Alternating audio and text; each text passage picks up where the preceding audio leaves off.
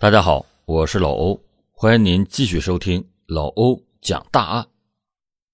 女大学生往往是在社会中处于弱势群体，由于她们缺乏社会的经验，往往就会轻信他人的话，防范意识非常的低。这样一来，就给犯罪分子提供了便利。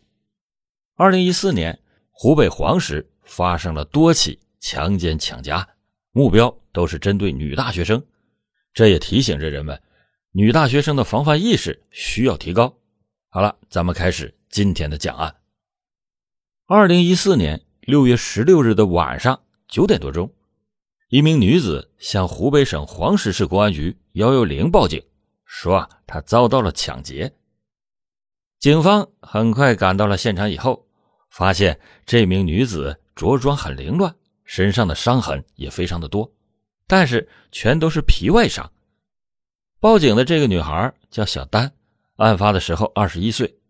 侦查员注意到她的手背和胳膊上都有红肿，大腿的内侧也有很多的划伤。小丹说，抢劫她的是一名中年男子，那名中年男子一手拉着她，一手拿着刀，威胁她把财物交出来。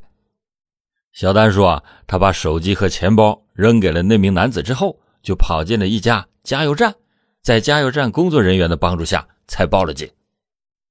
听完小丹的讲述，侦查员感到了一丝的疑惑，因为侦查员注意到，除了身上的伤痕，小丹只是用了一截断的裤腰带在腰间打了个结，就这么简单的把短裤给系住了。这个奇怪的装扮，就让侦查员觉得这起案件可能不仅仅是抢劫那么简单。小丹被抢劫的地点。是位于一片草丛，在现场，警方发现了小丹被嫌疑人扯断的另一截皮带，还有小丹手机的外壳。这个案发的地点是位于黄石的城乡结合部，位置偏僻，荒无人烟。据小丹说，他被抢的时候是晚上九点多钟，那么晚了，小丹一个女孩子为什么会到那里呢？小丹回答说。其实是嫌疑人带他过去的，他和嫌疑人之前就认识。小丹是黄石当地的一所大学的大学生，案发那年他正读大三，也就是在案发前一个月左右，他在校园里遇到了一个中年男子。这个中年男子主动的跟他搭讪，他想让小丹给自己的孩子做家教。就在案发的当天傍晚。中年男子来到了学校后门接他，说是去他家跟孩子见个面。中年男子说他的家是住在山上，小丹当时也没多想，就跟着中年男子开始爬山了。可是爬了半天还是没有到，而且这条山路是越来越崎岖，天色也越来越昏暗，四周更是没了人烟。这时候小丹才觉得有点不对劲了。小丹说：“啊，已经很晚了，自己要回去了。”但是那个男子却突然是凶相毕露，掏出了刀，逼着小丹交出财物，再把手机和钱包扔给了嫌疑人之后，小丹就慌不择路的从山上逃到了山下。小丹的讲述回答了为什么那么晚他会到那么偏僻的地方，可是另外一个疑问还是没有解开。如果嫌疑人仅仅是用刀威胁小丹交出财物，小丹把财物扔下之后就逃离了，那么他的裤带怎么会断掉呢？在侦查员的耐心劝说之下，小丹才向侦查员说出了实情。小丹说，那天那名中年男子并不是一开始就对他实施抢劫的，当时嫌疑人跟小丹说，他很欣赏他，觉得他很不错。接着就掏出了一把刀，威胁他，要求他跟他发生性关系，并且把他按在了地上，试图把他的裤子给脱下来。就在脱裤子的过程中，把他的裤带给扯断了。小丹的短裤和内裤很快就被脱掉了。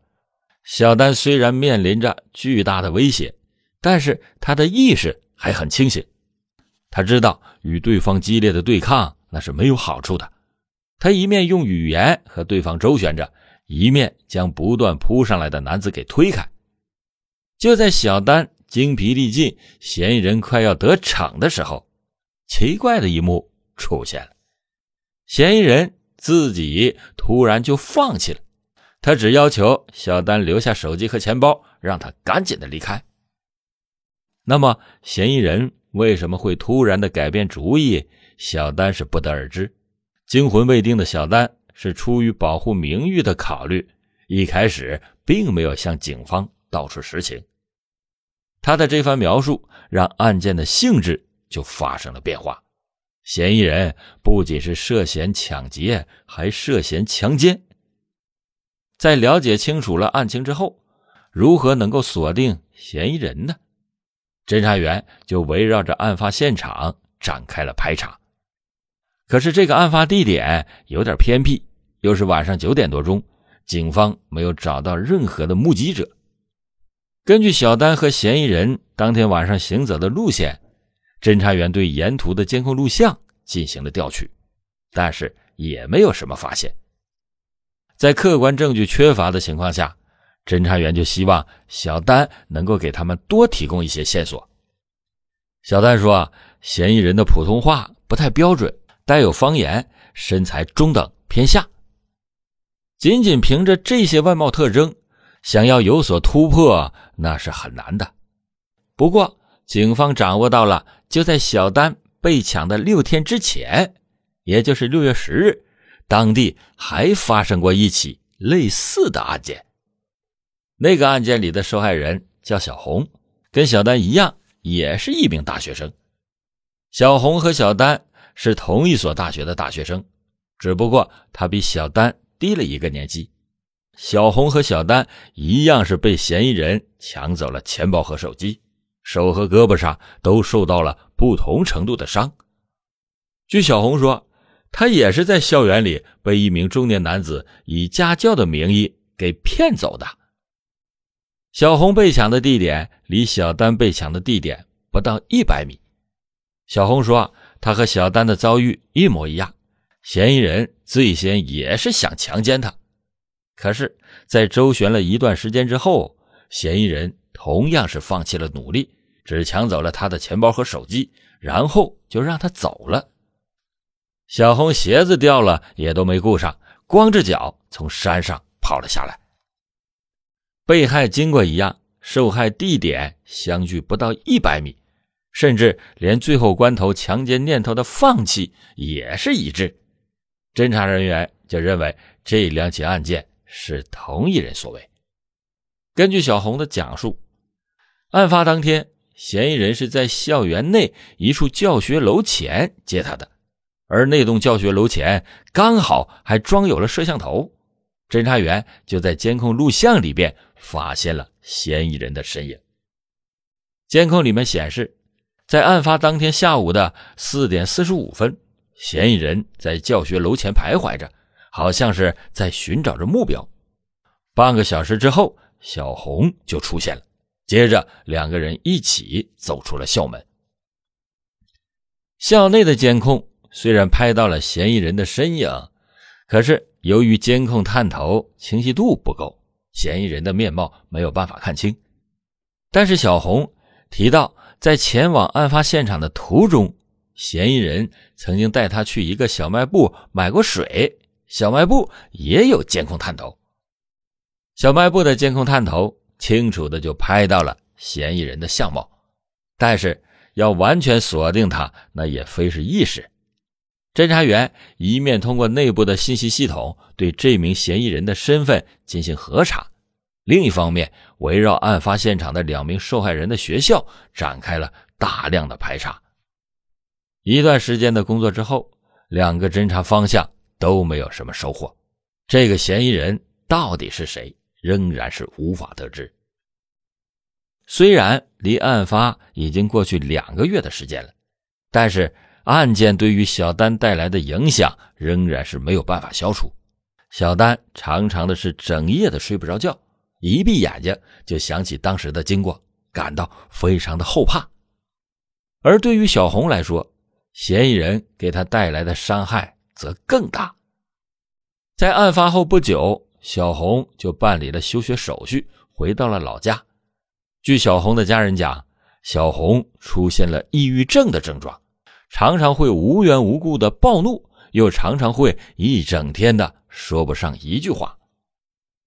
小丹和小红的遭遇让侦查员感到痛心，除了配合学校和家庭与他们多沟通之外，尽快的将嫌疑人抓获归案，是对两名受害人最大的安慰。可是，嫌疑人到底在哪儿呢？六天之内连续两起针对女大学生的抢劫、强奸案，这个犯罪嫌疑人实在是太猖狂了。侦查员就分析，这个嫌疑人还有再次作案的可能。为此，警方和小丹他们的学校也加强了联系，共同防范。但是在联系的过程中，小丹学校的保卫处又告诉了侦查员另外一起案件。保卫处的工作人员告诉警方说，在二零一四年六月一日，小红、小丹这两起案件发生之前，他们也曾经接到过一起报案，但是由于案值太小，他们就没有通报警方。那次被抢的女孩名叫小云，她和小丹、小红都是同一所大学的大学生。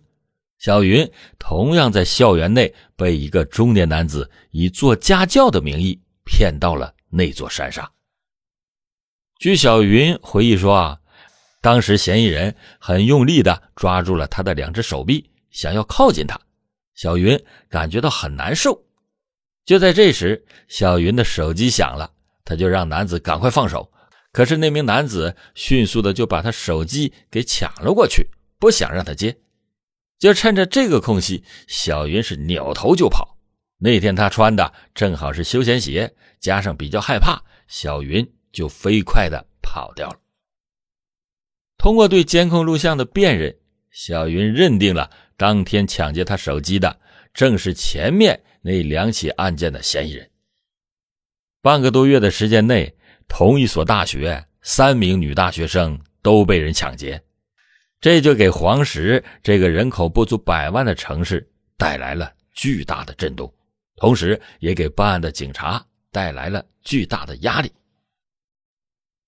通过对第三起案件受害人小云的询问，警方获取了一条重要的线索：前两起案件嫌疑人使用的都是路边的公用电话，但是这起案件嫌疑人是用手机和小云联系的。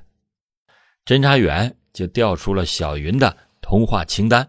找到了嫌疑人的手机号码，这是一个幺三五开头的手机号，机主是一位叫梁明生的人。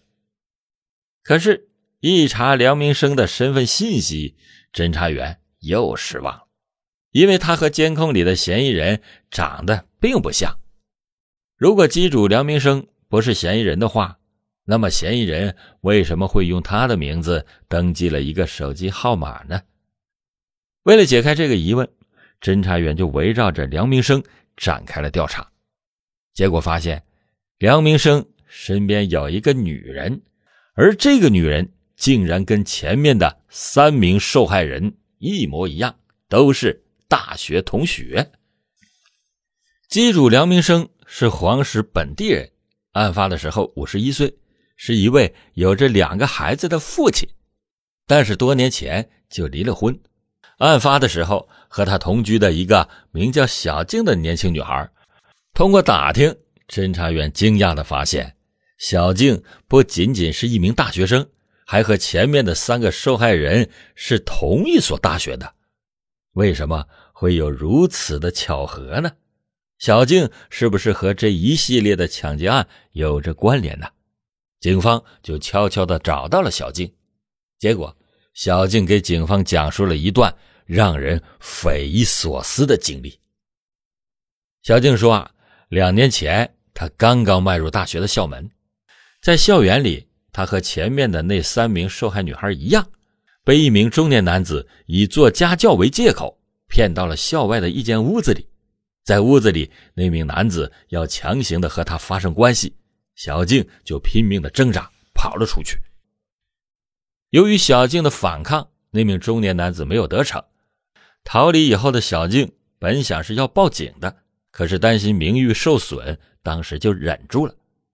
他本以为这件事情就这样过去了，可是没过几天，那名中年男子又找上门来。那名中年男子给小静道歉，小静说：“算了算了，就当你一时冲动，就没有再追究他的责任了。”虽然小静答应不再追究，可是那名中年男子却像一个幽灵一样，不断的出现在他的生活中。图书馆、教学楼、学生宿舍，只要是小静会去的地方，那个中年男子都会在那里等着他。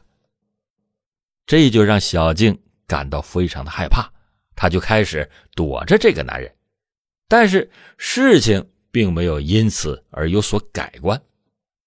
据小静讲，有一次她跟同学一起回宿舍的时候，被那名男子给看见了。那名男子知道了他住哪一栋宿舍，后来就经常的跑到宿舍楼下，让回宿舍的女生上去叫小静。如果小静不下来的话，那名中年男子就反复的让人上去叫他，小静感觉到挺没面子的，因为他不下去的话，那个男人就不停的让人上去叫他。小静怕同学们都知道了，对他影响不好。小静的软弱一次又一次的成全了那名中年男子。到了后来，那名中年男子干脆就在他们学校附近租了一套房子。每天都会来学校找他，碍于情面，再加上怕事儿，小静被迫和那个中年男子一次又一次的见面。到了二零一二年年底，发生了一件小静后悔终生的事情。那个男人在出租屋内强行跟小静发生了关系，虽然小静也反抗了，但是这次没有反抗得了。但在事后，小静。依然是没有选择报警，她觉得这是一件羞于启齿的事情，而那名中年男子则变着法子的讨好他，还不时的给他买小礼物。这一切让小静的内心有了一种错觉。小静说：“啊，有时候她就觉得他像父亲一样，而且平时感觉这个男人的本性不坏。”小静说：“他的父亲酗酒赌博。”从小就不太关心他，他是在一个缺少父爱的家庭里长大的，所以虽然受到了那名中年男子的伤害，可是那个人的关心让小静就错认为这就是他一直渴望的父爱。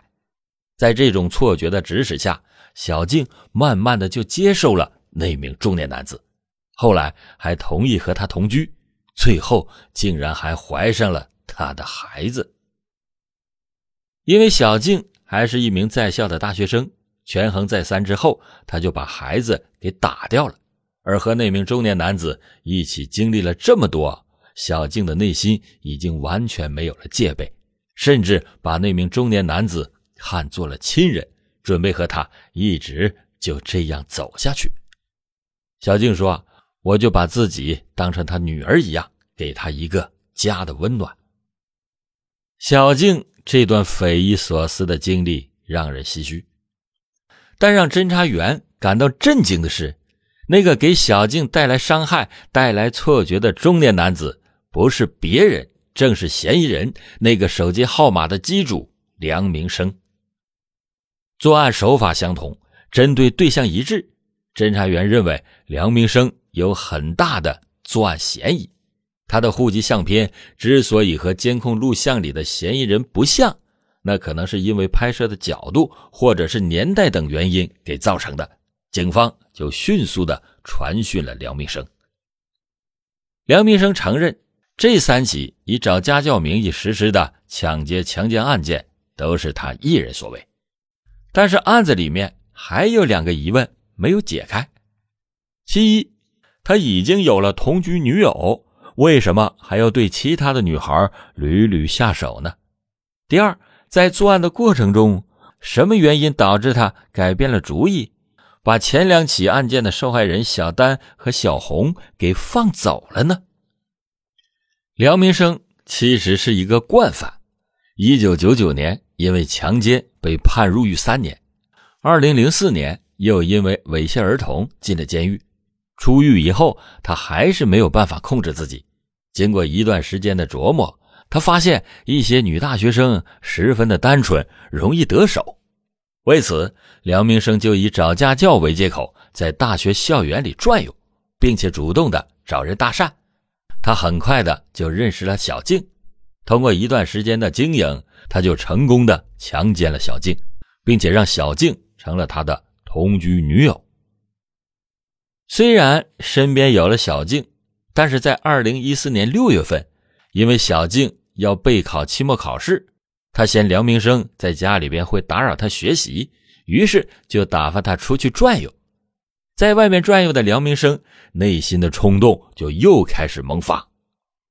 在六月一日到六月十六日这半个月的时间里，他故伎重演，先后骗住了小云、小红和小丹，并且成功的。实施了抢劫，其中一个疑问解开了，但是在那三起案件中，除了六月一日那起案件，小云是自己跑得快，梁明生的强奸意图没有得逞，另外的两起，他都是将两名受害者给控制住了，可是为什么又突然放弃了强奸的念头呢？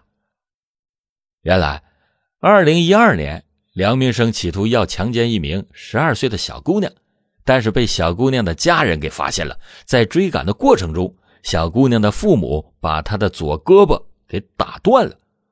后来经过治疗，虽然恢复了活动的能力，但是用力过猛就会疼痛难忍。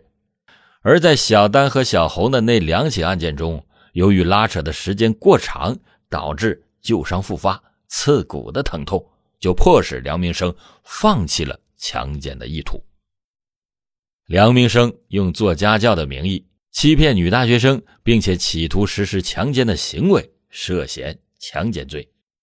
根据刑法第二百三十六条规定，以暴力、胁迫或者是其他手段强奸妇女的，处三年以上十年以下有期徒刑；强奸妇女、奸淫幼女多人的。处十年以上有期徒刑、无期徒刑，或者是死刑。梁明生用胁迫的手段强奸女大学生，已经构成了强奸罪，并且是作案多起，行为恶劣。按照法律规定，应该处以梁明生十年以上的有期徒刑、无期徒刑，或者是死刑。梁明生强奸不成，逼迫被害人交出财物的行为，已经构成了抢劫罪。构成抢劫罪的，一般是判处三年以上十年以下的有期徒刑，并处罚金。最终，梁明生犯抢劫罪和强奸罪，数罪并罚，等待他的必将是法院严明公正的判决。好了，感谢你今天收听老欧讲大案，老欧讲大案，警示迷途者，唤醒梦中人。